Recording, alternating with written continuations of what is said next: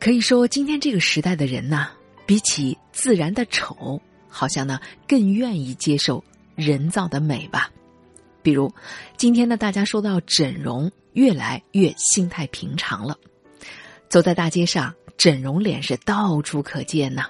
正面就是一张三角的网红脸，侧面看啊，这个脸型简直像是匕首一样。可是呢，谁又想过，这么畸形的审美？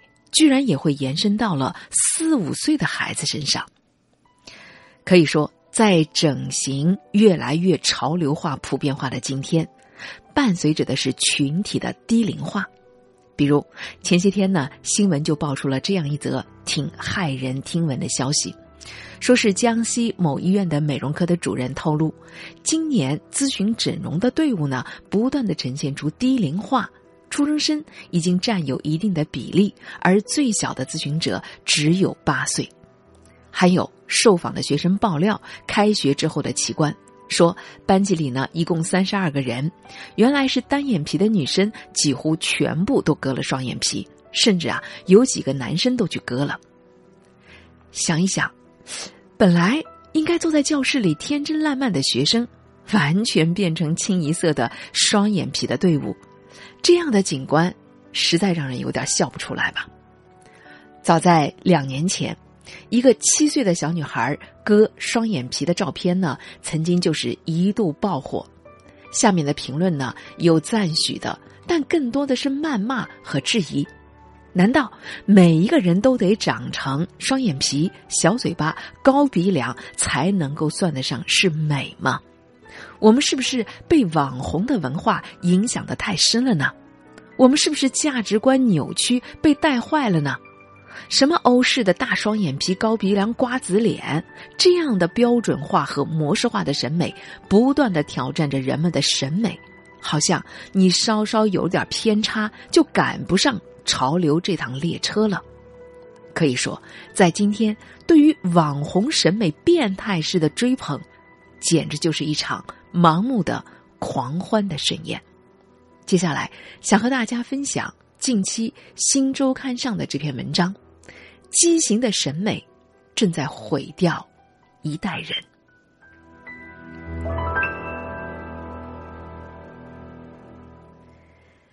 可以说，有点让人啼笑皆非的是，扭曲式的审美不断的在刷新着我们大众的认知和底线。整容只不过是这一切表象当中的冰山一角，实则暗藏着的玄机更是让人大跌眼镜。前不久呢，有网友扒出了女明星穿的是假屁股，不管是出席活动还是参加综艺，她的身材都和日常穿搭的时候呢不太一样。日常穿搭之下扁平的身材，一旦参加节目或是晚会的时候呢，就呈现出了 S 型。前凸后翘，但是呢，最尴尬的是，这个假的臀部偶尔是会移位的，无意当中被网友记录了下来。所谓的假臀部，顾名思义是一种臀部的垫子，穿戴了以后呢，能够让臀部看起来更翘，身材的曲线更好。这个新闻爆出以后，有不少的人非常的惊讶，居然连这样的女明星都不满意自己的身材啊！不惜冒着在公共场合被嘲讽的危险，也要通过这种外部的辅助，达到所谓大众眼里的好身材。确实，为了达到所谓的大众视觉审美，有不少的明星和网红都善于借用各类的单品。也不知道是从什么时候开始，刮起了狂热的束腰的风潮，朋友圈微博和抖音没有一个是逃不过这种刷屏的，价格下至几十，上到几千，某平台的束腰笔记甚至有上万人点赞收藏，仿佛没有拥有一件束腰就称不上女人似的。更夸张的是他的宣传，说长期佩戴能够抑制食欲，纠正不良的体态，帮助产后修复以及恢复腰椎损伤。确实，这样的招牌广告让无数渴望拥有腰条细腰的女孩不仅会动心购买吧，所以某品牌的束腰带月销售量一度达到了三万。可以说，在胡乱的缴纳智商税的背后，是长期被这种束腰压迫挤到变形的内脏，甚至有些人还会出现脊柱变形、呼吸不畅、影响消化，甚至是子宫脱垂。曾经有一个宝妈在生孩子以后呢，佩戴了此款的束腰。一个星期以后，就出现了漏尿、阴道的内壁膨出、内脏向下移位这样的现象，不得不到医院呢前去诊治。毕竟，这样的紧紧的束缚，在佩戴了以后呢，简直难以呼吸，甚至都感到了心脏的绞痛、下腹部的疼痛、胃酸倒流。就算在停止佩戴以后呢，都会觉得有点使不上劲儿。在穿戴束腰一年以后。发现自己打喷嚏、咳嗽都开始漏尿，这是因为内脏下垂压迫到了盆底的肌肉。你看，一个束腰带，加上畸形的大肆宣传，不知道毁掉了多少人健康的身体。更可笑的是，即便得知了负面的影响，依然有那么多的人对这样的束腰带是前赴后继，不惜以健康迎合审美。只为了拥有纤纤细腰，这些女人以为自己是在追求美丽，但实际上呢，不过是以健康作为代价，以身体作为土壤，以愚昧无知作为养料，来浇灌一朵朵反噬自己的罂粟花。美吗？或许看上去美，但也同时充满了剧毒。吞噬自己无所谓，搭上一切在所不惜。这样的做法简直就像是义无反顾的赌徒嘛，本末倒置。这样的女人是不是可怜又可悲呢？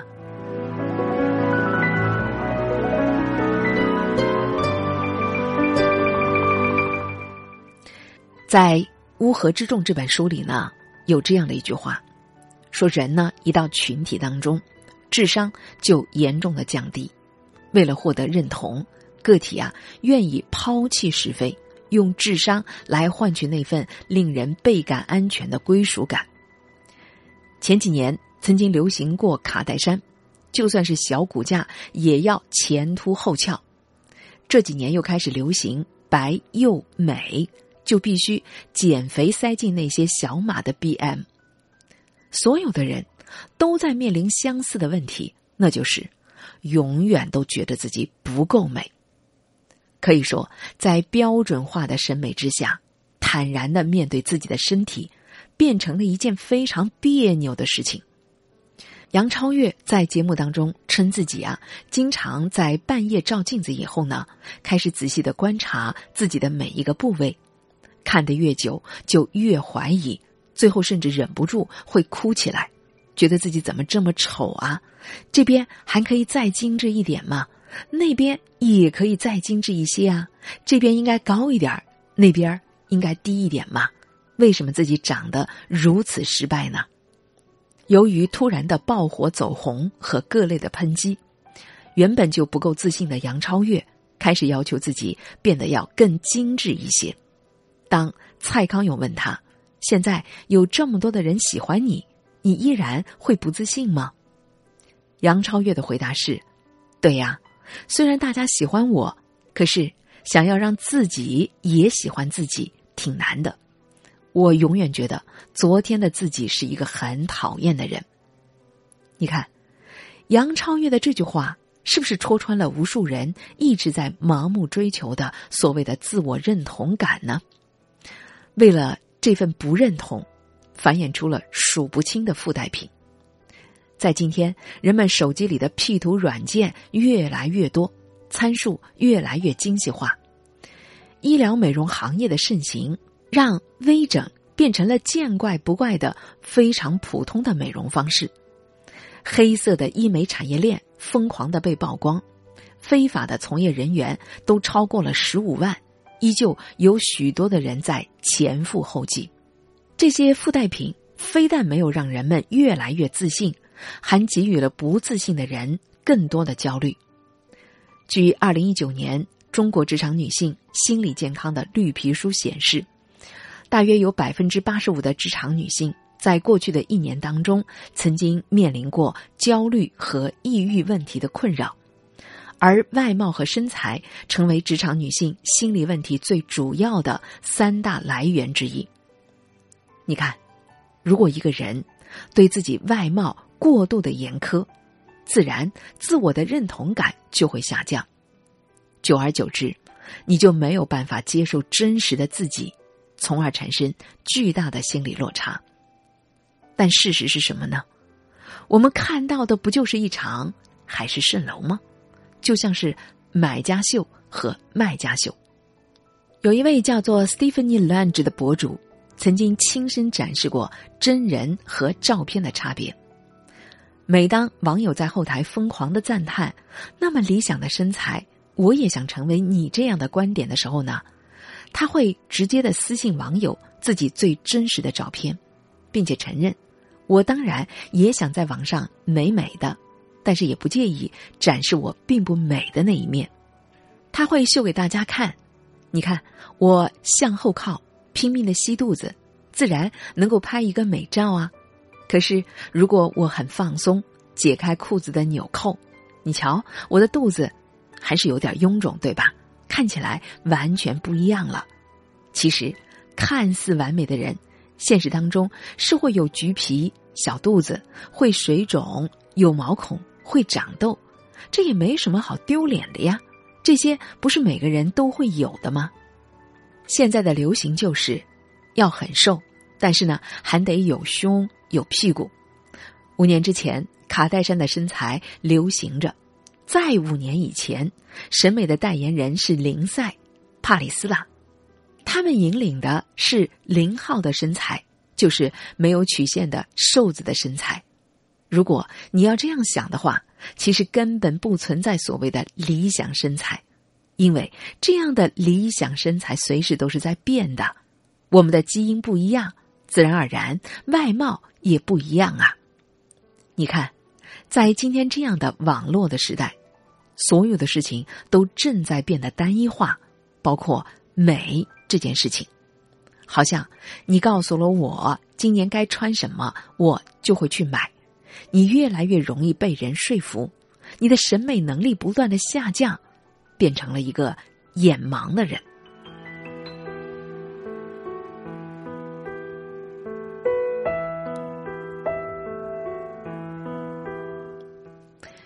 可以说，从古至今，我们永远都在谈美到底是什么。有人认为大眼睛、高鼻梁是美，有人认为前凸后翘是美。的确，对于美，我们有千万种不一样的答案。可是有一点，无论如何，美都不应该是他人赋予你的评价，而是你欣赏自己真实的每一个瞬间。自信的人不会活在别人的嘴巴里，也不会被美颜相机左右。身边有太多一味在追求网红美的人，他们的生活好像只是定格在了一张张的照片里。